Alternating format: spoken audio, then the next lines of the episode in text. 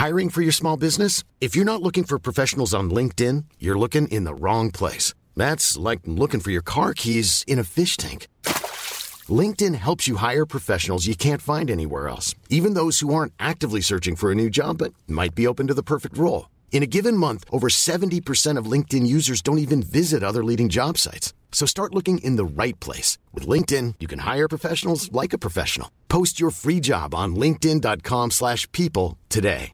Even when we're on a budget, we still deserve nice things. Quince is a place to scoop up stunning high-end goods for 50 to 80% less than similar brands.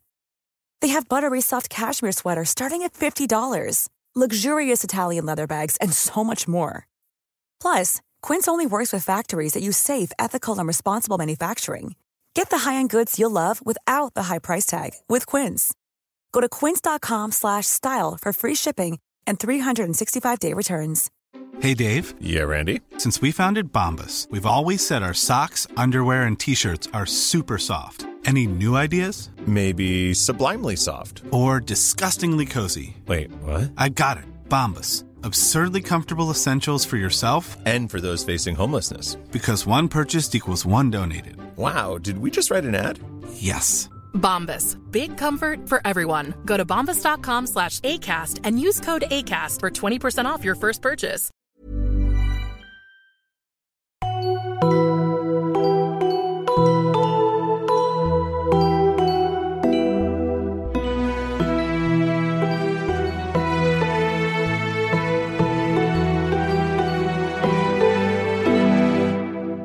Hi und herzlich willkommen zurück zu unserem Podcast Auf ein Butterbier, dem Harry Potter Podcast überhaupt von Stefan und von mir und ich bin Nadine.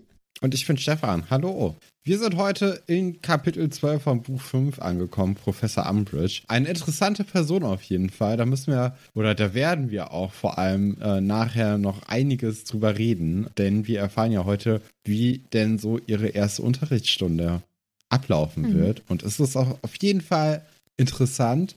Und ich glaube, mit ihr wird man noch wirklich gut Spaß haben jetzt im Verlaufe dieses Buches. Das wird gut weitergehen, glaube ich. Wenn du so anfängst, glaube ich, dass ich weiß, wer dein Top ist und dass das im Gegensatz zu meinem Aber weiß ich noch gar nicht. Also ich, ich habe zwar mir hier einen Top und einen Flop aufgeschrieben, schon im Vorhinein, nach dem, äh, nach dem Lesen von dem, von dem Kapitel. Aber ich muss sagen, in diesem Kapitel habe ich das Gefühl, dass sich das dann auch während des Gesprächs nochmal gut ändern kann. Also ich habe zwar so eine grobe Ahnung, wen ich jetzt hier als Top und Flop nehmen werde heute, aber das kann sich wirklich noch sehr gut ändern. Ich habe auch diese Woche hatte ich ein bisschen Leerlauf. Ich hatte nicht so viel zu tun jetzt in, in den letzten Wochen. War relativ wenig äh, Aufregendes da. So eine kleine Frankreich-Reise, aber ähm, jetzt äh, sonst, sonst hatte ich nicht so wirklich was zu tun. Äh, und möchtest du die Leute eben das- darüber aufklären. Nö, brauche ich nicht. Das ist jetzt nicht so der Rede wert. Das war nur ein ganz kurzer Trip. ähm, ja, das lohnt sich Das nicht. könnt ihr alles auf Nee, Steady nachhören. Ich habe das erste Harry Potter Buch mir jetzt nochmal angehört als Hörbuch, weil meine Schwester das hatte. Und einfach mal so aus Spaß. Und da sind mir noch ein paar Ideen gekommen für diesen Verlauf von dem Podcast, aber auch äh, beziehungsweise für den Verlauf dieses Buches vor allem, was denn noch so passieren könnte. Und ich guck mal, an welchen Stellen ich das hier so links und rechts mal einstreuen Sehr kann. cool. Weil da sind, glaube ich, doch noch ein paar, ja, nicht wichtige Sachen gewesen. Also, ähm, aber es, es hat mich auf jeden Fall auf neue Ideen Mhm. gebracht. Und dann, dann gucken wir mal, wie sich das jetzt gleich entwickelt. Wie viele Stunden hat das Hörbuch? Ich glaube neun. Ah, okay. Ist nicht so Mhm. lang. Oh, das ist tatsächlich wenig. Ich meine, das ist ja. Ja. auch ein relativ dünnes Buch, aber ich hätte doch noch ein bisschen mehr gedacht. Und hat es dir denn beim Hören nochmal gefallen? Ja, ich habe halt schon gemerkt, so, dass es immer noch eher halt für jüngere Kinder ist, ne? Also das sind Sachen, mit denen ich jetzt nicht so, äh, also es ist schön, es ist irgendwie auch ein bisschen gemütlicher als jetzt zum Beispiel dieses Buch oder das Buch davor. Aber ich glaube, dass das Buch, das wir gerade besprechen, mir dann doch mehr gefällt. Jetzt schon nach zwölf Kapiteln, wobei das ja ungefähr die gleiche oder der gleiche Umfang ist wie, ähm, wie das allererste Harry Potter Buch, von den Seiten her zumindest. Ähm, glaube ich ungefähr, dass das gut hinkommen könnte. Ich glaube, es sind über 300, aber ich bin mir nicht ganz sicher. das erste Buch ist halt so ein Wohlfühlbuch, wo man sich, ja, es ist gemütlich. Ja, ne, und wie es du ist sagst. halt wirklich so. sehr kindgerecht. Es passiert Ja. nichts eigentlich. Also das ist ja auch noch sehr, sehr viel einführend und äh, alles Mögliche. Es ist, also allein, dass, äh, dass Harry Potter auch in dieses scheiß Quidditch-Team irgendwie gekommen ist, ohne einmal bei diesem Training irgendwie zu sein. Also das haben wir jetzt im letzten Kapitel schon so ein bisschen angesprochen bekommen von Dumbledore. Und in diesem Kapitel kommt ja auch irgendwann Angelina vorbei und sagt, dass es ein Auswahlspiel geben wird. Das hatte Harry ja nicht. Ne? Da war ja einfach, McGonagall hat den am, am Fenster vorbeifliegen sehen und gesagt, ja, du fliegst gut, ist mir egal, wer jetzt noch kommt, der spielt jetzt einfach. Also das ist ja auch nochmal sowas. konkurrenzlos Ja. einfach Harrys Künste. Es ist wie es ist und das hat natürlich Quidditch-Profi und Überfan McGonagall sofort gesehen. Ja, nach, nach 30 Sekunden auf dem Weg. Es ist ein bisschen, ja, egal. Es ist ein Wir Kinderbuch. müssen jetzt ja. auch nicht das erste Buch nochmal anfangen zu besprechen. Wir sind ja schon im fünften Buch und zwar im zwölften Kapitel, wie ich ja schon vorhin gesagt habe, Professor Umbridge. Es ist, es setzt eigentlich nahtlos an, ne? Also am nächsten Morgen, die sind ja im letzten Kapitel ein bisschen zerknatscht ins Bett gegangen, weil die sich nochmal gut gefetzt haben, weil er, ja, weil er so ein bisschen hin und her beleidigt wurde und äh, die, die Emotionen vor allem sehr hochgekocht sind. Aber jetzt am Morgen hat sich das alles noch nicht so richtig äh, verzogen. Diese Wut ist noch immer da auf beiden Seiten, sowohl auf Seamus als auch auf Harrys Seiten. Die versucht er so ein bisschen sich zu entschuldigen, kriegt es aber auch nicht so richtig hin, weil was will er da jetzt auch sagen? Also ich denke mal, dadurch, dass er wahrscheinlich einfach mehr Zeit mit äh, Seamus verbringt, ist er irgendwie halt so zwischen den Stühlen, weil er weiß zwar, ja, ey, eigentlich ist das jetzt scheiße, aber pff, keine Ahnung. Also es ist auch für ihn eine blöde Situation, denke ich mal. Mhm. Ich finde es ja irgendwie gut von Seamus, dass er so schnell abhaut. Ähm, was Harry ja äh, sauer kommentiert, was ich auch verstehen kann. Aber ähm, ich finde, es gibt wenig Schlimmeres, als wenn man mit Menschen in einem Raum ist, die sich irgendwie gestritten haben oder die nicht so gut aufeinander zu sprechen sind oder so. Und dann müssen alle diese Situation überspielen. Das kann ich, finde ich immer ganz unangenehm. Also die anderen drei hätten ja jetzt auch äh, ein Gespräch führen können oder hätten je- jeweils einen immer mit ins Gespräch irgendwie involvieren können. Aber das wäre ein bisschen unangenehm geworden. Deswegen finde ich das gut von Seamus, dass er abgetackelt ist. Ja, und was soll Dean machen? Ja, ich glaube, dass er Harry irgendwie ein gutes Gefühl geben wollte, dass er ihm sagen wollte, ja, ist irgendwie blöd oder so, aber dann will er sein, was soll er über seinen besten Kumpel sagen? Alles irgendwie ein bisschen, ein bisschen doof. Aber Neville und Ron sind ja auf Harrys Seite, von daher ist das doch ganz okay. Ja, dann verlassen sie den Schlafsaal und äh, treffen dann da Hermine, die sofort auf das Poster tonnenweise Galeonen. Will das Taschengeld nicht mit deinen Ausgaben Schritt halten? Willst du ein wenig Gold nebenher verdienen? Melde dich bei Fred und George Weasley, bla bla bla. Also ähm, darauf wurde sie dann aufmerksam und ist empört. Ja, äh, kann man ich- verstehen, weil Ja. diese Süßigkeiten sind ja auch nicht unbedingt ungefährlich, weil sie sind ja auch noch nicht unbedingt so richtig durchgetestet. Ne? Und zumindest haben wir hier das Gefühl, dass die, äh, wenn überhaupt, nur an sich selbst eben ausprobiert worden sind. Und äh, Hermine weiß natürlich, was die beiden so im Repertoire haben und auf was die alles noch kommen könnten.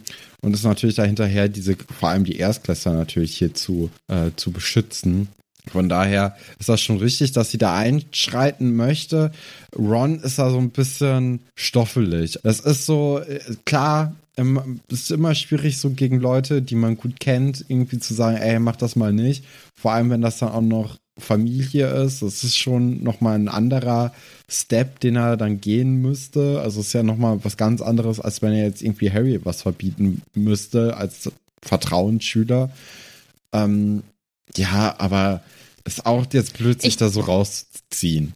Nee, ich sehe das ein bisschen anders. Ich glaube, dass Ron weiß, dass er eh keine Chance hätte. Also die würden sich eh nur über ihn lustig machen. Er fühlt sich am Ende schlecht und albern und lächerlich. Ich glaube, dass er einem Harry schon sagen würde, ey, das geht nicht oder, oder einem Seamus oder einem Ja, ja. Aber bei seinen Brüdern weiß er, dass die, dass die sich also, dass die sich einfach so über ihn lustig machen, dass er sich schlecht fühlt. Und ich kann das Gefühl tatsächlich richtig gut nachvollziehen. Und deswegen finde ich es nicht schlimm, dass er das nicht möchte. Ja, Also ich- aber dadurch kriegen die Brüder ja so einen Freifahrtschein von ihm ausgestellt. Und das lässt ja auch Hermines Autorität ein bisschen schmaler dastehen. Ja. Aber das Problem sehe ich eh bei den Zwillingen, ehrlich gesagt. Ja, ja, doch. auf jeden Fall.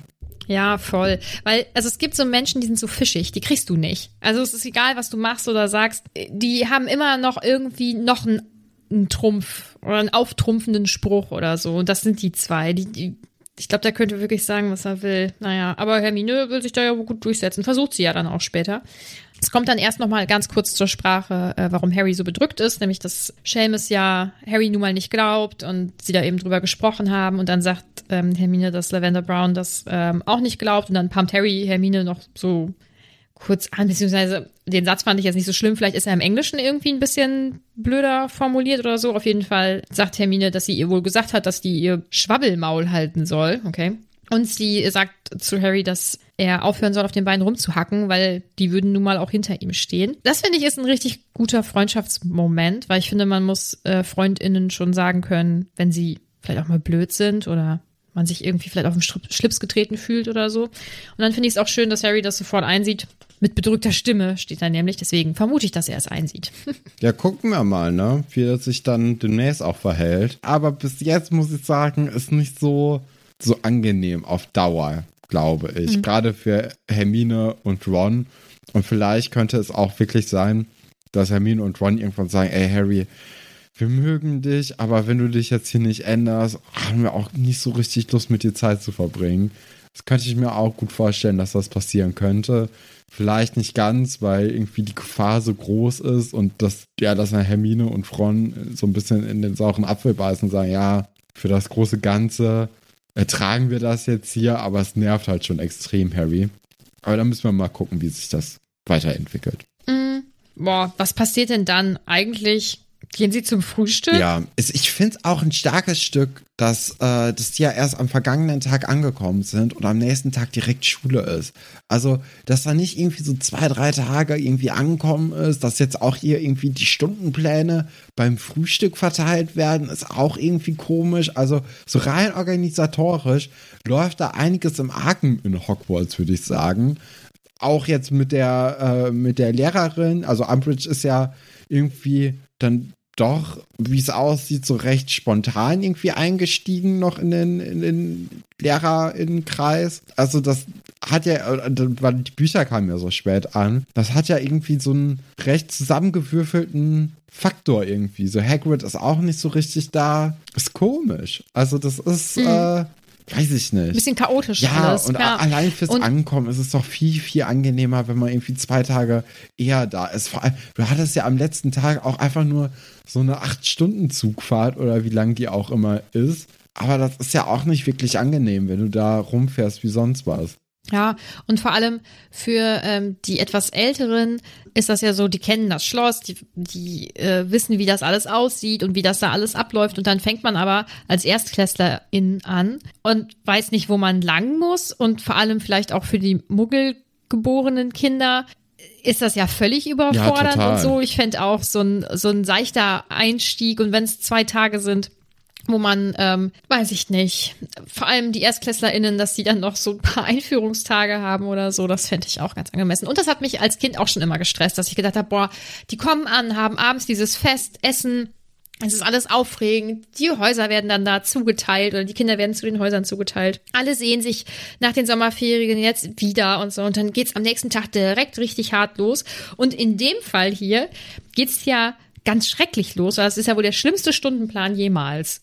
Doppelstunde Geschichte der Zauberei. Zaubertränke, Wahrsagen, Verteidigung gegen die dunklen Künste. Ja, ist schon, schon ordentlich, ne? Mm, also eher nicht so schön, aber tja, sie können sich nicht aussuchen. Wobei, man muss ja auch sagen, Wahrsagen ist ja relativ entspannt, ne? Also und das ist ja jetzt nicht so wirklich, wirklich viel. Dann Zaubereigeschichte. Ich finde es ehrlich gesagt gar nicht so schlimm, weil bei Zaubereigeschichte schlafen die Leute doch eh nur, habe ich das Gefühl. Aber das ist doch schrecklich. Ja, aber wenn du Montagmorgens mit einem Fach startest, wo du überhaupt keine Aufnahmefähigkeit hast und also generell, dann kannst du ja wirklich sehr angenehm in diesen Tag starten, weil du einfach so gefühlt zwei Stunden länger schlafen kannst. Dann hast du halt mit oh. diesem Zaubertrank-Dings so einen harten Unterricht, der dann irgendwie dir, vor allem als Harry Potter, jetzt nicht so unbedingt gefällt. Mit Wahrsagen, das mögen die ja irgendwie überhaupt nicht, obwohl du ja auch nichts tun muss. Also du kannst ja echt einfach irgendeine Geschichte ausdenken und äh, die Lehrerin ist damit anscheinend zufrieden. Und wenn du da noch ein paar Mal einen Tod einstreust,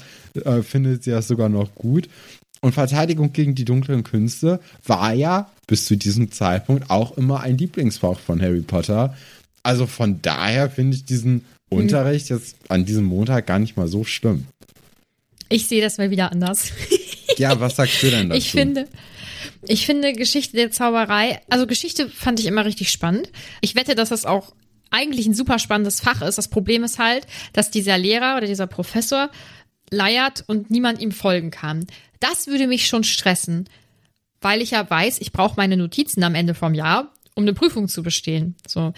Das wäre dann jetzt nicht so meins. Ob ich dem Ganzen dann weiterhin folgen könnte, weiß ich nicht, aber ich wäre auf jeden Fall gestresst. Zaubertränke ist natürlich richtig abfuck, weil Snape offensichtlich einfach ein Lehrer ist, vor dem sehr viele ähm, SchülerInnen Angst haben.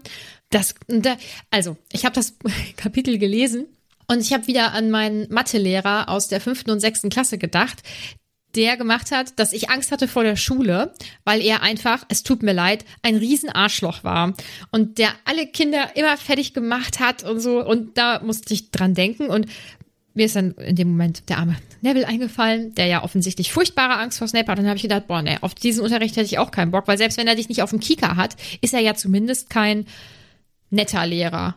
Dann kommt Wahrsagen und da verstehe ich nicht, warum Ron und Harry das nicht einfach abwählen, weil offensichtlich kann man es ja abwählen. Hermine hat das ja auch gemacht. ich glaube, die, die ja haben zu Jahr wenig Kurse sonst. Meinst du? Hermine hat ja, ja das, das Glück, dass sein. sie sehr, sehr viele Kurse hatte und dann Alle auswählen quasi. durfte, welchen sie dann nicht mehr machen mhm. möchte. Aber so wie ich ja. halt Ron und Harry einschätze, haben die genau passend ihre Anzahl mhm. an Kurse gewählt und dann ist da wenig Spielraum. Mhm. Ja, weil, also, das ist ja offensichtlich irgendwie ein Quatschfach. Und da kann Moment. ich ähm, das. Hallo? Entschuldigung, du hast doch gerade selber gesagt, dass die einfach irgendwas sagen können. Ja, aber das heißt nicht, dass das ein Quatschfach ist. Nee, sondern ein kreatives Fach, nämlich ja.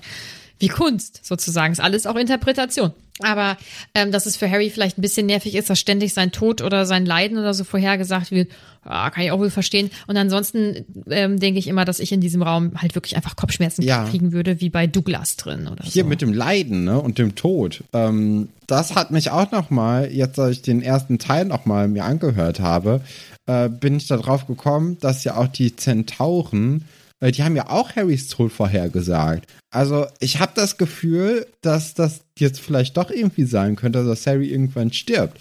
Weil Firenze ähm, verteidigt ja Voldemort oder Quirrell davor äh, vor Harry, vor dem Tod. Und äh, der wird dann von den anderen Zentauren total angefahren und gesagt, ey, misch dich hier mal nicht ein. Du hast doch in den Sternen gesehen, dass das so kommen sollte äh, mach das hier mal nicht. Und dann sagt der Zertaurer aber dann so, ja, hier, nee, ich habe jetzt mal hier eingegriffen, bla bla bla. Also von daher, das ist ja quasi jetzt die zwei Quellen Authentifizierung. Äh, von daher denke ich, dass das schon ähm, irgendwann passieren wird, dass Harry dann stirbt. Frage ist halt hm. nur, wie und wie grausam. Und was passiert und danach? Hm. Ich schweige still, wie immer. Ja, ja, aber schön, dass du so aufgeregt bist. Du bist richtig aufgegangen in deiner Theorie. Ja, wenn Gesicht jemand stirbt, ist immer, also in so einem Buch ist das natürlich immer, immer, interessant.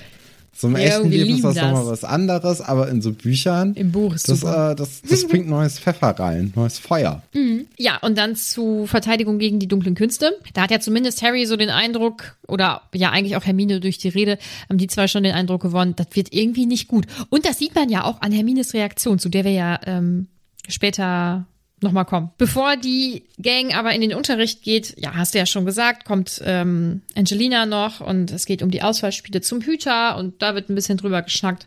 Und dann kommen Fred und George. Ja, ich finde auch interessant, dass, dass da Ron ziemlich äh, da so ein bisschen Einheit und auch eine, eine Chance daran sieht. Und wir wissen ja auch, dass Ron eigentlich ein großer Quidditch-Fan ist. Also vielleicht macht er jetzt hier bei diesen Auswärtsspielen oder Auswählspielen mit und äh, möchte dann der Hüter von, von Gryffindor werden, dann wäre er ja auch in dieser Tradition der Familie auch irgendwie mal wieder mit drin, weil äh, Bill war ja einer der besten Sucher, den das Quidditch-Team von Gryffindor je gesehen hat. Er hätte ja auch für England spielen können. Und Fred und George sind ja auch eine tragende Stütze seit Jahren schon. Von daher ist das natürlich so etwas, was Ron äh, eigentlich auch seit Jahren gerne machen möchte. Und jetzt hat er ja anscheinend zum ersten Mal die Chance, weil irgendwie ein Platz frei ist. Hm. Also meinst du, er macht da mit? Ich glaube schon. Also ich weiß jetzt nicht, ob er gewählt wird, ob er da gut genug für ist. Wäre natürlich cool, weil dann auch die Rolle, also oder der Charakter in diesem Buch mal wieder irgendwie sowas zu tun hat ähm, und auch irgendwie ein Hobby hat, weil irgendwie alle anderen, also Hermine hat ihr Belfer-Dings am Laufen, Harry hat halt Quidditch am Laufen und auch so ein bisschen äh, diese Fehde mit Voldemort und äh, Ron hat ja nichts mehr, ne? Also seit dem ersten Teil spielt er auch kein Zauberschach mehr, sondern der, der ist ja einfach nur Beiwerk und versucht so halbwegs in der Schule so mitzumachen. Und je nachdem, ob Harry gerade ein Abenteuer am Laufen hat oder nicht, macht er da mal mit. Und sonst ähm, existiert er ja nur so. Von daher wäre das, glaube ich, eine gute Erweiterung für seinen Charakter, wenn er jetzt hier ins Quidditch-Team aufgenommen werden würde. Hm. Mal sehen, mal sehen. Wir wissen nicht, was passiert. Das können wir aktuell einfach noch nicht wissen. Genau. Dann kommen eben Fred und George und ähm, berichten über das fünfte Schuljahr, das Zack-Jahr oder ZAG. Ich weiß es ehrlich gesagt nicht. Ähm, und dass das so schrecklich wäre und dass ähm, ja die Leute panisch geworden wären und Zusammenbrüche und ich weiß nicht was. Dass die anderen wohl noch auf die zukommen würden wegen der Nasch- und Schwänzleckereien und so. Ja, dann es geht dann tatsächlich auch noch mal eben um die Noten von Fred und George und offensichtlich haben sie jeweils nur drei Zacks bekommen, also drei Prüfungen bestanden, was glaube ich sehr wenig ist. Ja, weiß man jetzt gar nicht, ne? Also die können mir ja jetzt hier was vom Pferd erzählen. Ich habe ja keine Ahnung, wie, wie viele Zacks man jetzt so normalerweise kriegt. Also das fehlen irgendwie die Also Vergleichs bestenfalls bestehst du jedes Fach. Ja, aber ich weiß ja nicht, wie viele Fächer die haben. Das ist ja auch noch so ein Ding. Aber anscheinend sind ja also- drei Zacks ausreichend irgendwie und die haben ja eh was ganz anderes im Sinne. Ne? Also die Ja. haben ja total auf ihren Scherzartikelladen eigentlich jetzt gesetzt. Also für die ist ja klar, sagen sie ja jetzt hier auch, dass sie eigentlich gar nicht mehr zur Schule hätten gehen müssen, wenn es jetzt nicht irgendwie um die Mutter noch gegangen wäre und damit man sich da nicht noch irgendwie unnötig Ärger einhandelt, weil das Geld haben sie ja von Harry bekommen. 100, Ga- da ist auch nochmal eine Frage. Also jetzt, wenn das 100 oder 1000 Galeonen sind, ist ja jetzt erstmal egal. Aber die bezahlen ja eh in dieser Zaubererwelt alles mit Galeonen. Also diese Knut und die andere Währung, die ist ja total egal. Sickel. Also das interessiert ja niemanden.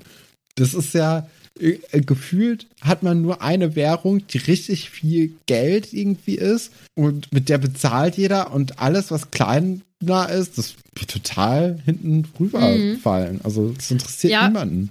Ja, vor allem, weil man so oft liest, keine Ahnung, das sind irgendwo zwei Gallionen oder das drei. Wenn man das dann ins Verhältnis Ja. setzt zu diesen 1000 Gallionen Preisgeld, ist es echt irgendwie nicht so viel. Aber die Autorin hat ja ein leichtes Problem mit Zahlen. Ja, also, aber da kann man äh, doch trotzdem, also die hat, die hat eine Ja, ich- Mhm. eigene Währung erfunden mit Unterwährung. Da kann man jetzt auch, wenn man mit Zahlen es nicht so richtig hat, kann man ja schon irgendwie gucken, ob das so halbwegs irgendwie Mhm. klappt. Und passiert sowas nicht auch eigentlich im Lektorat? Das ist nochmal, Ja. dass das auch auf so Logik-Sachen geprüft wird. Das ist da durchgegangen. Vielleicht war das nicht wichtig genug. Vielleicht hatte es die nicht. auch einfach zu dem Zeitpunkt schon so viel Geld, dass die nicht mehr den Unterschied kannte. So was, was wenig ist und was viel. So, das ist ja, Ja. ist ja eigentlich egal Geld. Hey. Wie viel kostet ein Coffee to go? 100 Pfund? Mhm. Ansonsten versucht Hermine noch, ähm, die beiden darauf festzunageln, dass das nicht in Ordnung ist, dass sie Testpersonen akquirieren wollen und versucht dann auch Ron mit ins Boot zu holen, der ach, wirklich auf die schlechtmöglichste Weise halt eigentlich reagiert hat, indem er gesagt hat, oh, halt mich hier raus. Das äh, füttert natürlich ähm, Fred und Georges mh, Witze über ihn nochmal irgendwie. Andererseits, wie gesagt, wenn er gesagt hätte, ja, ich finde das auch nicht in Ordnung, dann hätten sie wahrscheinlich gesagt, ja, ich finde das ja nicht in Ordnung. Oder was auch immer. Also, vielleicht konnte er es auch nur falsch machen. Ja, ich, finde weiß es übrigens nicht. auch interessant. Ich, also ich muss jetzt sehr viel auf das erste Buch hier verweisen, weil es auch irgendwie gut passt. ähm, Im ersten Buch war ja auch einer der Wünsche, den, ähm, den Ron in diesem Spiegel gesehen hatte. Also das große Überthema war ja, dass irgendwie er Anerkennung bekommt. Erfolg. Erfolg, so. genau. Ja. Und äh, den auch irgendwie so ein bisschen losgelöst von seinen Brüdern. Aber er war da im Quidditch Team und er, ähm, er hatte auch ein Vertrauensschülerabzeichen oder doch, und nee, Schulsprecherabzeichen. Schulsprecher, ne? Genau. Meine ich auch, ja. Aber das ist ja jetzt alles gar nicht mal so weit weg. Also sieht ja so aus, als ob sich in diesem Buch vielleicht die Wünsche von Ron erfüllen könnten. Wer weiß, wer weiß, ne? Wir nicht. Ich weiß nix. Naja. Nee. Als die beiden Zwillinge dann eben weg sind, da äh, sprechen sie ja so ein bisschen drüber, dass sie so verwundert sind, dass sie so viel Geld haben, also äh, Fred und George, und dass sie vermuten, dass sie schon das ganze Geld irgendwie hätten, aber wissen nicht woher. Äh, Harry spielt das so ein bisschen runter und wechselt dann auch schnell das Thema auf die Zacks und äh, sie fragen sich dann auch, was sie denn so an Berufswünschen äh, haben werden, weil es dann ja auch eine Berufsberatung im Verlauf dieses Schuljahrs geben wird.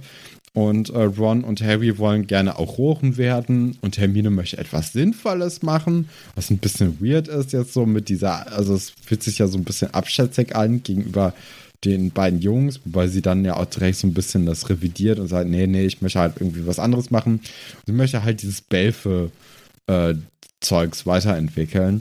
Muss man jetzt. B ja, BLFR. BLFR. Aber Hallo. ey, man kann ja davon ausgehen, dass das jetzt eh nicht so erfolgreich ist, weil sonst hätte man das auch in einem Film mitgenommen.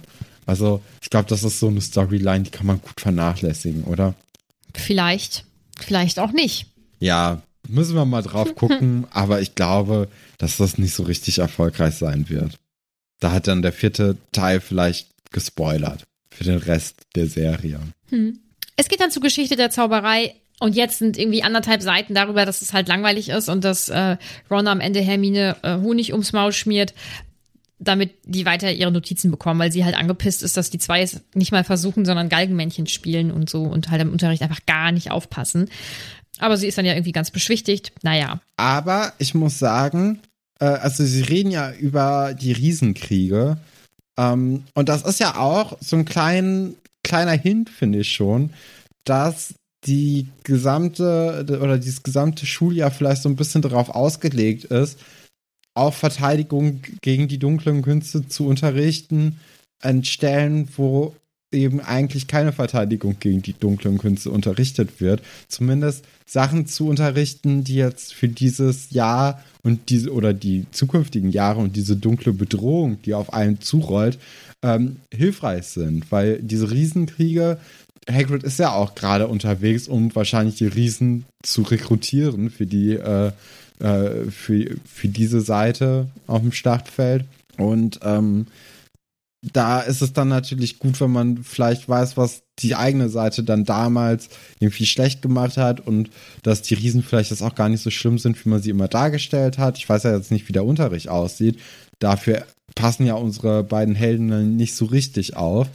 Aber ich glaube, das könnte so ein bisschen so mit da reinspielen. spannende Theorie. Ja, weil jetzt auch bei dem Zauber, oder möchtest du noch auf die Geschichte der Zauberei eingehen? Nö. Nee, aber jetzt kommt ja erstmal Show, ne? Ach, es kommt Joe, genau. Ja. Ach, dieses Gespräch, oh je. Ron. Ja, leite uns da mal so ein bisschen durch. Ja. Ähm, das goldene Trio ist auf dem Schulhof oder so und dann kommt Show eben und möchte offensichtlich mit Harry sprechen und ähm, kriegt dann aber nicht so ganz die Gelegenheit dazu, beziehungsweise also erstmal ähm, springt Harry mit Anlauf in das Fettnäpfchen und fragt, ähm, und wie war denn dein Sommer so? War höchstwahrscheinlich ja jetzt nicht der schönste Sommer ihres Lebens, würde ich mal meinen, aber ähm, überspielen die zwei dann noch ganz gut.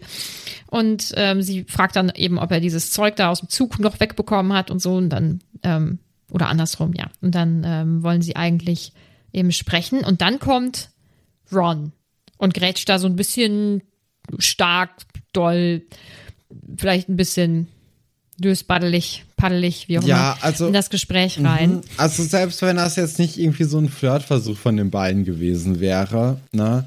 Also ich, Mhm. das ist ja dieses typische, jemand ist Fan. irgendwie Fan von etwas und dann Mhm. kommt ein Typ und sagt dir, ja, du hast jetzt zwar so ein Abzeichen oder so ein, so ein Trikot oder irgendwas von diesem Verein, aber ich weiß ja gar nicht, ob du wirklich Erfolgsfan bist oder ob du, also ob Oh. du wirklich diesen Sport auch magst, weil ich bin ja da seit Jahren schon drin Und äh, es haben ja jetzt ganz, ganz viele Leute einfach jetzt nur dieses Aufzeichen, also dieses Wappen auf, dem, auf der Brust, äh, und, ne? Also dieses typische, Steht dir das überhaupt zu? Genau. Und auch, also auch, Ah. ach, nee.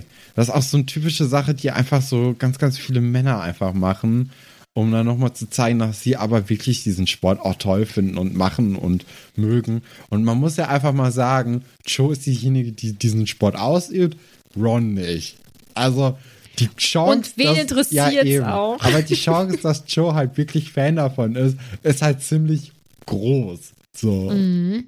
Oh, es ist so unangenehm. Ich hatte mal einen Vorgesetzten, der mich mal auf meine Chucks angesprochen hat, weil äh, ich darf ja wohl keine Chucks tragen, weil ich höre ja kein Metal. Das waren doch Basketballschuhe. Ja, eben. Boah, aber das oh, ist so geil. Ja, ja. ich glaube, mit Bandshirts hat man das auch noch ganz oft, dieses Problem. Ja. Auch da wahrscheinlich eher Frauen als Männer. Kann ich mir wohl vorstellen. Wobei die Männer haben ja da Angenehm. eher das Problem. Ist ein interessantes Phänomen. Also das, Mhm. ja, ist so ein bisschen blöd. Also da macht sich Ron auch nicht ganz so beliebt bei mir. Das war ein schwacher Moment schon. Ja. Oder ein schwächerer. Ja. Hermine findet es auch irgendwie nicht so cool. Und geht Ron dann aber vielleicht auch ein bisschen doll an. Teenager. Sie hätte auch einfach sagen können, Ron, das war jetzt in dem Moment total unpassend. Hier, die waren gerade ein bisschen flirty unterwegs und ist das nicht auch völlig egal, ob sie jetzt ein richtiger Fan ist oder kein richtiger Fan, was auch immer ein nicht richtiger Fan ist. Aber nein, die zwei können sich halt auch gut ein bisschen zanken. Harry hat darauf gar keinen Bock und düst dann direkt schon zu Wahrsagen ab. Ja, denkt dann noch so ein bisschen über Joe nach und freut sich, glaube ich, auch, dass sie das Gespräch zu ihm so gesucht hat, weil sie es ja nicht tun müsste. Genau, also ich glaube, er Und- merkt jetzt auch langsam, dass sie ihn auch ganz gut findet. Ich habe was Falsches gesagt. Äh, das ist noch gar nicht der Moment, wo er abdüst. Ja, ist in Ordnung. Ja, äh, dann bei Snape wird auch wieder so ein bisschen so Foreshadowing-mäßig, beziehungsweise der neuen Linie nach äh, der Unterricht gestaltet, weil sie brauchen ja so einen Friedenstrank. Also auch etwas, was ja Dumbledore in seiner Antrittsrede für das neue Schuljahr auch äh, eigentlich so gepredigt hat. Ne? Er meinte ja hier, oder der Hut hat das ja gesagt, äh, wir müssen mal gucken, dass wir so ein bisschen uns die Hände reichen wieder. Und da ist natürlich dann dieser Friedenstrank auch perfekt eigentlich und auch für dieses Schuljahr richtig gut ausgewählt. Ja, wir müssen mal über dieses Zaubertrankbrauen reden. Weil eigentlich ist es doch gar nicht so schwierig, oder? Es ist doch einfach nur wie Backen. Also einfach nur Rezept Oder? lesen und dann Ja. befolgen. So fertig. Aber vielleicht, vielleicht kannst du deine, deine Zutaten ja ganz besonders gut oder schlecht schneiden oder dein Handgelenk beim Rühren ganz besonders gut oder schlecht bewegen oder so. Oder ein Zauber, manchmal muss man ja auch dabei Zaubersprüche, glaube ich, sagen. Ja, Vielleicht- aber da ist auch im ersten Buch, sorry Nadine, da muss ich jetzt wieder reingrätschen. Im ersten Buch, da sagt Snape, dass, äh, dass man dieses alberne Gewische mit dem Zauberstab hier nicht machen müsste, weil das wäre ähm, eine viel bessere Art der Zauberei und deswegen bräuchte man das nicht. Das ist albern, das mit dem Zaubern. Also hier ist wirklich einfach nur Rezept lesen und befolgen. Es ist wirklich Ja, wie Backen. also du musst die Sachen es- genau abwiegen, du musst genau die Schritte einhalten, Zeiten beachten. Es ist einfach Backen. Und da, ey, ganz ehrlich, wenn Harry und so das immer noch nicht irgendwie kapiert haben, wie das funktioniert, dann kann man denen auch nicht mehr so richtig helfen. Also ich möchte nicht sagen, dass man Snape komplett nachvollziehen kann, wie er den Unterricht gestaltet, so pädagogisch, aber man kann es ein bisschen verstehen, dass er irgendwann auch ein bisschen genervt wird davon, dass die es einfach immer noch nicht raffen mit 15, dass man einfach nur was lesen muss und dann das tun muss. Ich glaube, es wird an der einen oder anderen Stelle schon noch ein bisschen gezaubert oder so, der, der Zauberstab auf irgendeine Art und Weise benutzt, weil ansonsten gibt es ja keinen Sinn. Andererseits habe ich letzten, oh, das hat mich so geärgert. Ich hatte ein, ein klein, also so einen Jahrestag bei der Arbeit, ne? Und dann, ich hatte zu meinem Einstand damals keinen Kuchen mitgebracht und das äh, geht natürlich nicht. Ja, ich weiß, aber ich hatte kurz danach Geburtstag und dann war das war alles irgendwie doof und keine Ahnung. Naja. Und ich habe gesagt, hier, zu meinem ähm, Jahrestag, zu meinem Jubiläum, wie auch immer man das nennen möchte, ähm, bringe ich dann jetzt dieses Jahr was mit. Und anstatt dass ich die Kuchen mache, wo ich zu 100% weiß, das klappt, ich habe auch einen merkwürdigen Ofen, aber da weiß ich genau, wie das funktioniert. Nein, ich habe so ein besonderes Zimtschneckenrezept gefunden, das richtig lecker aussah und wo die Leute alle drunter geschrieben haben, super, super, super. Und mein Gott, es ist halt, es ist halt Backen. Also das kriege ich ja wohl hin. Ich habe dann also diesen, diesen Hefeteig versucht zu machen und er war einfach nur glitschig. Also das war nix. Und ich habe dann Mehl nachgekippt, weil ich habe gedacht, das kann ja nicht wahr sein. Weil ich, ich, ich halte mich an das Rezept. Das, wieso ist er denn so flüssig? Habe alles wirklich nochmal kontrolliert. Habe ich das wirklich alles richtig gemacht? Ja, habe ich. Dann habe ich am Ende schon 150 Gramm Mehl mehr gehabt. Und es war immer noch übelflüssig. Und dann habe ich gedacht, ja, oder schätze ich das falsch ein? Und dann habe ich versucht, mit diesem noch recht flüssigen Teig diese Hefeschnecken, diese ähm, Zimtschnecken mit irgendwas Gedöns aufzurollen. Und es war eine Katastrophe. Also anscheinend habe ich irgendwas falsch gemacht, wovon ich immer noch nicht verstehe, was. Ich weiß es einfach nicht. Dann ist es irgendwann so ein Zimtschnecken, irgendwas Brotklumpen geworden, der eigentlich ganz okay geschmeckt hat, aber war ein bisschen Obst drin und irgendwann schmeckte er sehr alkohollastig. Ich weiß auch nicht. Ich habe irgendwas, glaube ich, sehr falsch gemacht. Ich möchte jetzt vielleicht auch noch mal an dieser Stelle kurz sagen, natürlich gibt es beim Backen dann, je komplizierter es wird, gibt es dann besondere Techniken, die man erstmal drauf haben muss und die natürlich auch nicht einfach sind, sondern die man einfach lernen muss und dann wird es irgendwann kompliziert und schwierig. Aber so wie sich das jetzt hier ja anhört und daran, woran auch Harry scheitert, ist da einfach wirklich nur Rezept lesen und ausführen vom Rezept. Anscheinend geht es ja irgendwie vielen so. Deswegen, ich frage mich, was ist das Schwere Ich glaube, das Schwierigste daran ist, sich zu konzentrieren über diese gesamte Zeit lang. Und die haben mhm. natürlich jetzt wahrscheinlich nicht so einen richtigen Timer oder so, wo die dann einfach so eine Stoppuhr kurz machen können mit dem Handy und dann erinnert mhm. die in 30 Sekunden daran, dass man jetzt irgendwie das und das machen muss. Mhm. Vielleicht ist einfach Konzentration und genaues Zeitmanagement hier das Problem. Aber ich habe mich auch hier gefragt, woran hakt? Also warum ist das so schwierig? Oder ist es dann vielleicht einfach nur die Nähe von Snape, die die Kinder zum ähm, Gefrieren bringen und irgendwie, mhm. dass die dann komplett nervös sind und unkonzentriert? Weil ich, hab, ich konnte es mir nicht erklären.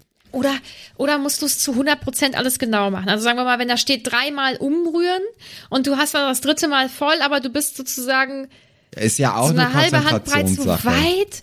Ja, oder ist es halt abschätzen oder so? Ich habe keine Ahnung. Aber ich habe auch nicht so ganz, also ich denke auch, also man liest halt das äh, Rezept. Wie nennt sich das? Rezept. Ist das Rezept? Zaubertrankrezept? Das hört sich irgendwie merkwürdig an. Das hört sich halt nach Backen oder Kochen an. Ja, aber anscheinend ist Hermine die Einzige, die es gut hinkriegt.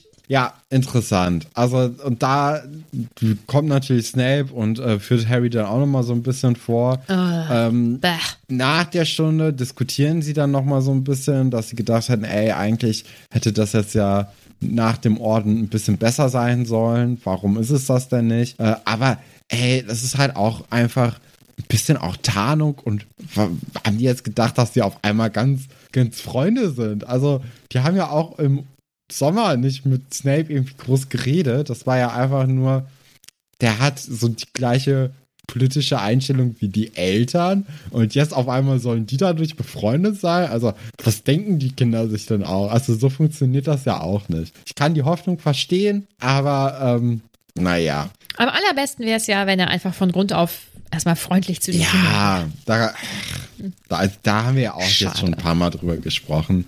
Das wird sich ja jetzt nicht auf einmal klären. Jetzt passiert ja das, was ich vorhin versehentlich eingeworfen habe. Ron und Hermine wollen wieder anfangen, so ein bisschen sich gegenseitig zu piesacken oder wie auch immer. Und Harry hat da gar keinen Bock drauf, weil er hat schlechte Laune und er sagt irgendwas was auch immer, irgendwas Freches und düst halt ab und ist dann schon mal alleine mit Professor Trelawney im Wahrsageunterricht ähm, oder im Kassenraum. Und dann kommt halt auch irgendwann Ron dazu, der dann sagt, dass die zwei erstens, also dass er und Hermine aufgehört hätten zu streiten und ähm, dass ähm, Hermine äh, Ron gebeten hat, ihm aus, also Harry auszurichten, dass es schön wäre, wenn er die schlechte Laune nicht an den beiden ablassen würde. Und da ist es nämlich so, dass Ron auch sagt, ähm, ich, also er sagt dann ja, ich wollte sie nur ausrichten, aber ich glaube, sie hat recht, es ist nicht unsere Schuld, wenn dich Seamus und Snape so behandeln. Fair. Das ist korrekt. Das ja. ist halt auch so. Ja, im mhm. Wahrsagen machen sie dann Traumdeutung. Harry hatte ja jetzt auch im Buch schon ein, zwei Träume, äh, wo man gut hätte sie deuten lassen können. Also auch da glaube ich irgendwie, dass das so, ein, so einen kleinen Ansatz hat, äh, dass das ihm auch weiterhelfen könnte für dieses Schuljahr, würde man da jetzt irgendwie mal ein bisschen mehr Aufmerksamkeit irgendwie in den Unterricht bringen. Aber möchte er ja nicht so richtig. Und was sich ja aus allem so ziemlich äh, herauskristallisiert, ist ja, dass sie in allen Unterrichtsfächern ziemlich viele Hausaufgaben aufkriegen. Ne? Also das ist äh, dann auch diese ZAG Sonderschul-Jahr-mäßiges Ding, dass sie halt wirklich in Schularbeiten äh, ertrinken, regelrecht, und dass sie einfach jetzt sehr, sehr viel zu tun haben. Das soll jetzt ja auch einfach nochmal unterstrichen werden an dieser Stelle. Und dann mhm. kann man eigentlich schon zur Verteidigung gegen die dunklen Künste gehen, oder? Ja, und da ist ja, also wenn jetzt deine Theorie stimmt, sag ich mal, dann ist das ja im Prinzip das genaue Gegenteil. Ne? Also das ist, da passiert das genaue ja, Gegenteil. Also da passiert ja gar nichts. Ne? Also da merkt man dann auch schon, okay, die ist halt nicht ähm, mit dem Schulcurriculum familiär, sondern zieht da ihren eigenen Film durch. Ist halt ein anderer Unterricht, ist kein guter. Sie schreibt am Anfang drei Ziele auf, was ja eigentlich ganz gut ist, ne? so ein bisschen äh, zu sagen, hier, so geht's lang. Sie möchte ja den, äh, den Unterricht so gestalten, wie es das Ministerium möchte. Ist ja jetzt auch eigentlich nicht das Schlechteste, wenn jetzt das Ministerium nicht so ein komisches, äh, so einen komischen Unterricht vorschlagen würde. Ähm, weil sie hat natürlich recht, dass irgendwie alle Lehrer die jetzt in der Vergangenheit die Verteidigung gegen die dunklen Künste unterrichtet haben, die haben halt schon einfach so das gemacht, worauf sie gerade Bock hatten, ne?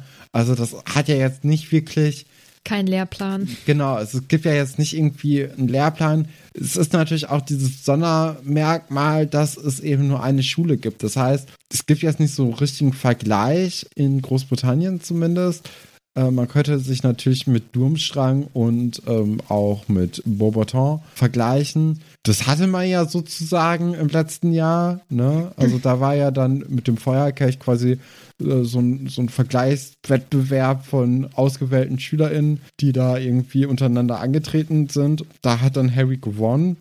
Wird ja so erstmal für Hogwarts sprechen, dass man da gut ausgebildet wird. Der Unterricht ist dann doch ein bisschen sehr dröge und sehr monoton und auch nicht gut. Ja, und wenn man jetzt an die LehrerInnen vorher denkt, dann ist das, glaube ich, auch nicht sonderlich positiv, wenn jedes Jahr ein Wechsel stattfindet. Ne? Also ich hatte damals in Biologie vier Jahre lang jedes Jahr einen Wechsel und habe so ein bisschen das Gefühl, ich habe da nicht so viel gelernt, was ja eigentlich nicht sein kann, aber vielleicht hat es dann, weiß ich nicht, war dann war dann der Wechsel in den Lehrmethoden nicht so mein Ding oder was auch immer. Aber ja, und vor allem, weil sich auch keiner ja wirklich absprechen muss oder vielleicht auch anschaut, was hat die Person vorher gemacht oder so. Bisschen schwierig. Aber nichtsdestotrotz ist ähm, das, was Umbridge oder das Ministerium daraus zieht, nämlich bei einem sehr aktiven Fach machen wir nur passiv etwas, irgendwie vielleicht blöd. Und ich glaube, dass ähm, Hermine aus dieser Rede, die Umbridge eben gehalten hat, schon so einiges rausziehen konnte und vielleicht auch irgendwie den richtigen Riecher hatte, was den Unterricht betrifft oder so, weil sie ja nicht mal anfängt, dieses Kapitel zu lesen. Also sie geht ja direkt einen Machtkampf mit Umbridge ein, indem sie sich stumpf meldet. Das ist ein, ich finde, das ist ein Machtkampf. Ja, also es ist, es ist vielleicht, ja doch, ist schon ein Machtkampf, aber es ist natürlich auch erstmal das nicht nur stumpf abschreiben. Also sie denkt halt dabei, ne? Also ich glaube, mhm. das ist halt so der erste Punkt, wo da vielleicht auch Umbridge nicht mit gerechnet hätte, dass Leute mhm. sich eben das durchlesen und auch da dabei mitdenken, weil das wird ja jetzt vom Ministerium gar nicht so richtig gefordert, dass man dabei mitdenkt. Und ähm, das überrascht sie dann ja vielleicht sogar auch ein bisschen. Und äh, mhm. dann ist es auch ein Machtkampf, ja, da hast du recht. Ja, und auch dieses, sie hätte sich halt was vorsichtiger melden können und so ein bisschen anders auf sich aufmerksam machen können, aber dieses wirklich den Arm dann so hochstrecken ja, okay, und demonstrativ. Ne? Also wie wird sie sich denn sonst nein, melden? Nein, aber, aber minutenlang und minutenlang dann dahin starren, das ist, das ist ja mit Absicht. Das machst du ja nicht, weil du denkst, nee, nee. ach, die übersieht mich jetzt gerade und so. Also das ist schon. Aber äh, auch interessant, dass sie sich dann nicht irgendwie räuspert oder so, sondern auch wirklich mhm. einfach stumpf lange wartet. Mhm, das aussitzt. Ja, ja ich finde das schon ziemlich lustig. Ja, da werden dann langsam auch alle anderen drauf aufmerksam, vor allem anscheinend, weil dieses Buch so langweilig ist. Und irgendwann ist es dann nun mal so weit, dass ähm, Professor Umbridge das Ganze nicht mehr ignorieren kann, weil anstatt eben das Buch zu lesen, starren die Hälfte der SchülerInnen Hermine eben an. Hermine bringt es dann eigentlich auf den Punkt und sie sagt, es geht um die Kursziele und ähm, dass da eben nicht steht, dass eins der Ziele ist, zu lernen, wie man defensive Magie einsetzt. Und das regt mich auf und ich frage mich, aber vielleicht soll es auch aufregen, weil ich frage mich, hätte man das noch logischer, hätte man diese ganze Diskussion logischer noch führen müssen, weil ähm, am Ende kommt ja, also das Argument, was ja irgendwie immer kommt, ist dieses, ja, aber wer soll denn in diesem Klassenraum äh, sie angreifen und so? Und es geht ja nicht nur um Voldemort. Also Voldemort ist ja nicht der einzige ähm, Mensch oder der einzige Zauberer, der ähm, einen angreifen könnte. Also er ist ja auch nicht der einzige Kriminelle. Sonst hätte es ja sicherlich auch die ganzen Jahre über keine Auroren gegeben, weil dann hätte man ja, also die hätte man ja einfach gar nicht gebraucht. So. Ja. Und offensichtlich sieht man ja auch schon, also keine Ahnung, so, da, da geht es dann vielleicht eben um, um Muggel, aber äh, Arthur Weasley zeigt, sein Job zeigt ja auch, dass es eben, äh, es muss ja eben nicht nur Voldemort und seine Anhänger geben, sondern auch sonst Arschlöcher und gegen die muss man sich vielleicht auch wehren können, weil es tut mir leid, die können ja irgendwie zaubern und dann wäre es ja schön, wenn man sich verteidigen könnte oder so. Genau, ja, das ganze Fach wäre ja dann auch irgendwie sinnlos, wenn man das Ja. nicht machen würde. Und ich finde auch Pavati-Mädchen richtig äh, guten Punkt an, dass ja auch in den ZAGs, auf den ja alles hinarbeitet, dass da eben auch einen praktischen Teil geben soll und dass man das dann halt für die Prüfung einfach können muss. Und da wird ja argumentiert, ja, wenn ihr die Theorie gut gelesen habt, dann könnt ihr das ja. Das ist halt ein bisschen schwierig dann, ne? Also, wie soll das denn Ja. funktionieren? Also, das, das Nur geht ja ich- nicht.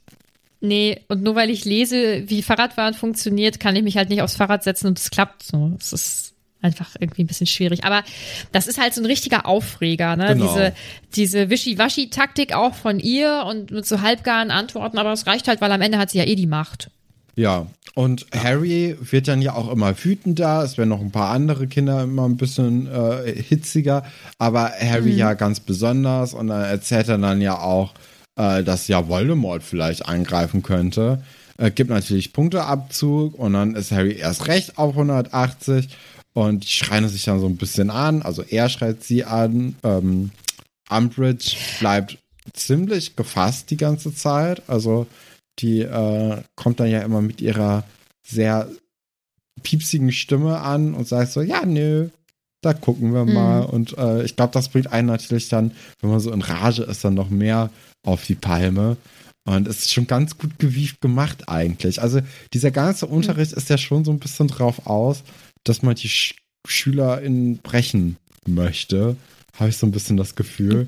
Ja, so Kleinheld, Ja. ne? Und das, äh, Also klar, so im echten Leben ist das jetzt nicht so cool, aber für das Buch, es hat schon was. Ja. Also das, Ja, ist ein, ja, das ist ein richtiges Aufregerkapitel, ne? Das macht schon was mit einem. Und es ist ja nicht nur ihre, ähm, diese kleine Mädchenstimme, sondern ähm, dass sie ja ganz konkret sagt, es ist eine Lüge und Cedric äh, Diggory ist zum Beispiel bei einem, bei einem tragischen Unfall gestorben und so.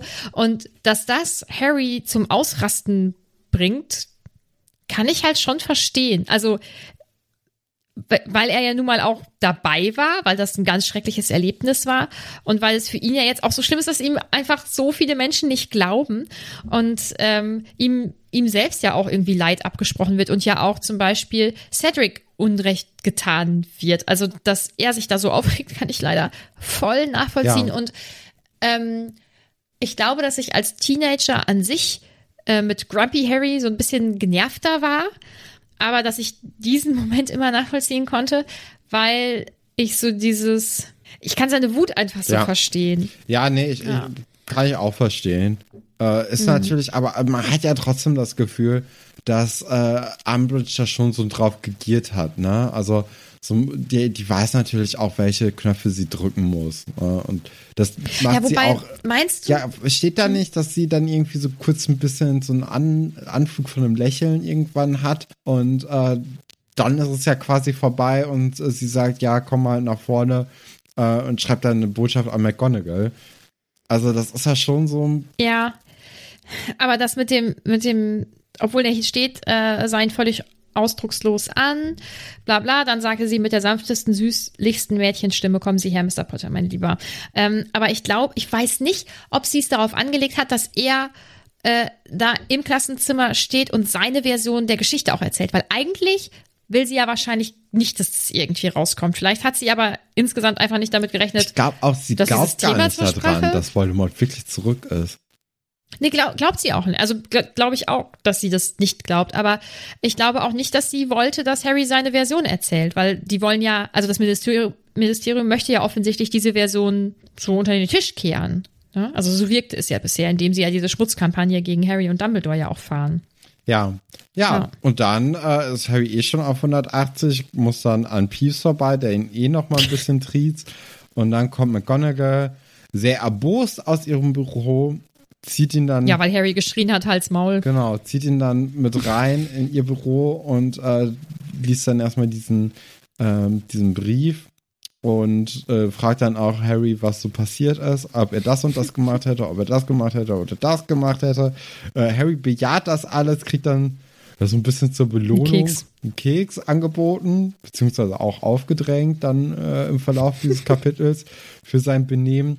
Aber sie spricht ihm auch ins Gewissen und sagt, ey, du bist doch jetzt nicht ganz dumm, du weißt doch, woher sie kommt, du weißt, wem sie unterstellt ist, du weißt, dass es gefährlich ist. Du musst dich, im Grunde genommen, musst du dich zwei Stunden in der Woche irgendwie zusammenreißen. Guck mal, ob du das hinkriegst. Wenn nicht, wird ziemlich blöd für alle. Mach doch mal. Und Harry hat halt jetzt auch, ja, die Woche lang nachsitzen, ne? Also, das Und kann dann ja, nicht zum Quidditch. ja, Ja. Ja. Und dann kriegt er noch mal einen Keks. Ähm, und sie macht das, glaube ich, ganz gut, ne? Also indem sie erst auch ähm, einfühlsam ist und ihm da ins Gewissen redet und dann aber auch strenger wird und ihm dann aber auch nochmal erklärt, was was jetzt eben wichtig ist, ne? Also dass er, dass er sich so ein bisschen zurückhalten soll, dass er in, in Deckung gehen soll und dass er eben aufpassen soll. Ähm, ich glaube, das ist ganz gut, dass ähm, sie ihm da nochmal so ein bisschen ins ähm, Gewissen redet. McGonagall ist ja auch einfach so eine, so eine strenge Lehrerin im normalen Leben. Aber sobald es dann irgendwie ernst wird, da kommt dann ja auch so ein bisschen Minerva auch raus, ne? Also das ist so ein Boah. bisschen die, der Mensch. Und äh, das, Ja. das spielt man dann ja dann doch immer in so Szenen dann, wo es ein bisschen Ja. kniffliger wird. Äh, und gerade auch mit Harry, da ist ja nochmal eine ganz andere Verbindung. Also äh, sie war ja auch, ich muss jetzt wieder auf den ersten Teil verweisen. Oh mein Gott, bin ich auch so. So im ersten Teil hat sie ihn ja auch vor die Tür mitgebracht.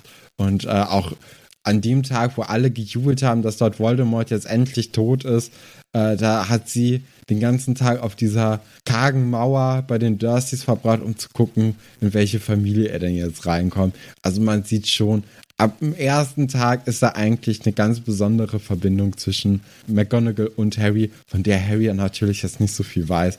Aber ich denke, dass, äh, dass sie deswegen auch nochmal besonderes Auge auf, äh, auf ihren kleinen Schützling da geworfen hat. Ja, das war das Kapitel soweit. Dann kommen wir mal zu den Fragen und Anmerkungen. Da schreibt Tine, ich lerne daraus, immer Kekse parat haben. Ja, oder Chips. Chips. Kannst aber Chips nicht so richtig gut anbieten anderen Leuten. Al aber, also, es soll ja Chips geben, die ich liebe, die früher immer in 175 Gramm Packungen verkauft wurden und jetzt sind es nur noch 150. Das ist ja quasi eine Gästepackung. Das ist ja ein Witz. So. Feren Zusa schreibt, ähm, denkt ihr nicht auch, dass Ron bei Fred und George nachgebohrt hätte wegen dem Festumhang? Ja, ich könnte mir vorstellen, dass Ron gefragt hat, aber dann hat er halt ähm, eine lustig pumpige Antwort bekommen und kriegt die Wahrheit halt eh nicht raus, ne? Wahrscheinlich. Naomi fragt, wie findet ihr McGonagalls Reaktion? Ja. Ist eine gute. Ja. Pagru schreibt, wie stellt Stefan sich Umbridge im Film vor? Zum Beispiel, welche Schauspielerin könnte es sein? Das hätte ich dir vorher schicken Ja, sollen als Frage. also da bin ich jetzt Musst du dann, on the fly. musst du zum nächsten ja, Mal. Machen wir nächstes Mal. ja. Sebi schreibt, ob sich Luna und Trelawney wohl gut verstehen oder sich wegen ihrer Ansichten in die Haare kriegen. Ich glaube, dass die auf unterschiedliche Arten einen kleinen Spleen haben, oder? Vielleicht verträgt sich das nicht so gut. Ja, das kann gut sein, dass das wirklich so ein 50-50-Ding ist. Dass man das jetzt nicht so unbedingt auf dem Papier gut äh, vorhersagen kann. Niffa fragt, sollte es für die Lehrer in Hogwarts eine didaktische Ausbildung geben wie an Muggelschulen? Das ist ja eher dein Fachgebiet. würde ich sagen, dass das schon Sinn machen würde. Also gerade dieses Desaster mit dem Unterricht von Hagrid würde einem dadurch ein bisschen erspart bleiben. Auch ein genereller irgendwie so ein Lehrplan. Ne? Vielleicht so, was man in welchem Jahr lernen sollte, wäre vielleicht ganz gut. Da hätte man jetzt nicht in diesem Jahr auf einmal so einen großen Stress und alles unterzubringen, sondern hätte das einfach ein bisschen besser verteilen können. Weil diese ZAGs, das sind dann ja schon anscheinend Prüfungen, die so ein bisschen standardisiert sind. Wenn man dann nicht das Gleiche unbedingt lernt, ist dann ein bisschen schwierig, diese Schwierig. Prüfung zu machen. Ja. Fabi möchte wissen, die Büros der Lehrer spiegeln ja immer die Persönlichkeit wider. Wie sieht wohl Umbridge's Büro aus? Ich glaube, sehr ordentlich. Ja, irgendwie so recht nah an so einem Büro von so einem Zaubereiministerium vielleicht. Also, dass es schon einfach alles sehr ordentlich ist, dass da nichts irgendwie am falschen Platz ist, sondern sehr geordnet. Hm. Also ein bisschen clean sozusagen. Sehr clean, ja. Hm. Top und Flop. Ja. Schwierig. Ja, also Flop ist bei mir klar. Mit Umbridge. Ja, ja, ich habe sie genommen. Ja, ich glaube, ich nehme Ron, weil ich finde, ähm, ich finde dieses, diesen Moment mit Joe, finde ich so ein bisschen nervig und pff, hatte erst so gedacht, so, oh, das muss ja jetzt nicht wirklich sein. So bei Umbridge, da hat man irgendwie das Gefühl, dass das einen jetzt nicht so richtig überrascht hat. Deswegen, also, weil sonst müsste es mal auch Snape jetzt eigentlich nehmen. Weil ich glaube, Snape Mhm. Ja, ist dann im direkten Liste. Vergleich zu Umbridge dann nochmal ein bisschen unangenehmer, weil Umbridge ist einfach ein bisschen geschickter versteckt. Ja, und weil es bei ihr jetzt neu Ja. ist irgendwie. Bei Snape ne? Bei Snape erwartet man auch nichts anderes. Ja, ja, genau. Ja. Top. Schwierig, ne? Also habe ich hier Hermine, McGonagall, äh, aber auch Angelina so ein bisschen drin, weil Angelina ist natürlich auch jetzt hier als neue Quidditch-Kapitänin, ähm, macht auch erstmal so eine kleine Ansage an Harry, also die, die tritt ja schon ein bisschen forscher auf. Äh, ich glaube, nehme ich aber trotzdem Hermine. Ja, finde ich gut, weil ähm, ich habe Hermine McGonagall und Harry bei mir. Ah, Stehen. okay. Harry, weil er, er mir erstens auf jeden Fall leid tut, ich ihn verstehen kann und ich es ja eigentlich gut finde, dass er für sich einstehen kann. Andererseits passiert es natürlich aus der Wut heraus und ist das in dem Moment gut? Weiß ich nicht. Aber ich, ich finde ihn halt gut an sich in dem äh, Kapitel. Ich finde nicht, dass sein Verhalten immer das Schlauste ist. Ja, das, das Hermine stimmt. ist klar. Hermine ist halt Hermine und McGonagall ist McGonagall. Ich glaube, ich nehme McGonagall. Das hätten alle drei werden können. Genau. Und dann müssen wir ja jetzt nur noch besprechen, was denn nächste Woche, also im nächsten Kapitel passiert. Das da heißt Strafarbeit bei Dolores. Was passiert? Was wird auch diese Strafarbeit sein? Ja, ich glaube erstmal natürlich, dass äh, Harry dann dieses Quidditch-Training verpassen wird. Ähm, und dass das vielleicht dann auch Ärger mit Angelina geben könnte, weil, äh, wie ich ja vorhin schon meinte, die, die hat er ja irgendwie erstmal so, ein, so einen recht äh, energischen Auftritt hingelegt vorhin. Ja, und dann die Straßarbeit ist, glaube ich, ziemlich öde einfach und äh, sehr lange und mo monoton. Und die soll ihn auch irgendwie brechen, ne? Also ich glaube, Dolores ist schon darauf ausgelegt, einfach SchülerInnen zu brechen. Und äh, Harry ist natürlich ein super Einstieg dafür, weil wenn man den schon mal bricht, dann äh, wer soll denn da weiter noch Stress machen? Von daher glaube ich, dass äh, sie ihn einfach mit so einer sehr langen, öden, monotonen Arbeit brechen möchte. Wir werden sehen, wir werden sehen. Und zwar, oder wir werden es hören. Und zwar nächste Woche Freitag, wenn dann die neue Folge erscheint. Ähm, dann, oh Gott, und das kennt ihr schon alle. Folgt uns doch gerne überall da, wo man uns folgen kann. Bewertet uns gerne da, wo es geht. Am besten gut. Das wäre wohl schön. Ähm, ihr könnt uns natürlich auch gerne auf Steady unterstützen, wenn ihr das wollt und könnt. Und kommt gerne auf unseren Discord, da ist immer ganz viel los. Ich glaube, dass wir jetzt auch in der Vorweihnachtszeit, also für mich ist ja jetzt schon Vorweihnachtszeit, ähm, aber dass wir auch so ab Dezember oder so mal gemeinsam ähm, Weihnachtsfilme gucken. Das finde ich auch sehr schön. Und es wird gewichtelt, aber da könnt ihr nicht mehr mitmachen. Sorry, jetzt habe ich euch heiß drauf gemacht und es ist zu spät. Nun gut, ich würde sagen, wir hören uns nächste Woche, oder? Ja, bleibt puttrig. Bis dahin.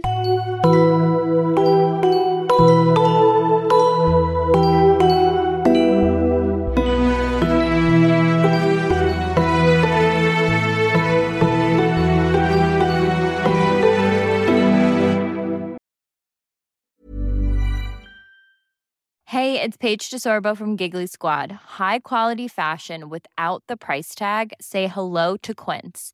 I'm snagging high-end essentials like cozy cashmere sweaters, sleek leather jackets, fine jewelry, and so much more. With Quince being 50 to 80% less than similar brands. And they partner with factories that prioritize safe, ethical, and responsible manufacturing. I love that. Luxury quality within reach. Go to quince.com slash style to get free shipping and 365 day returns on your next order.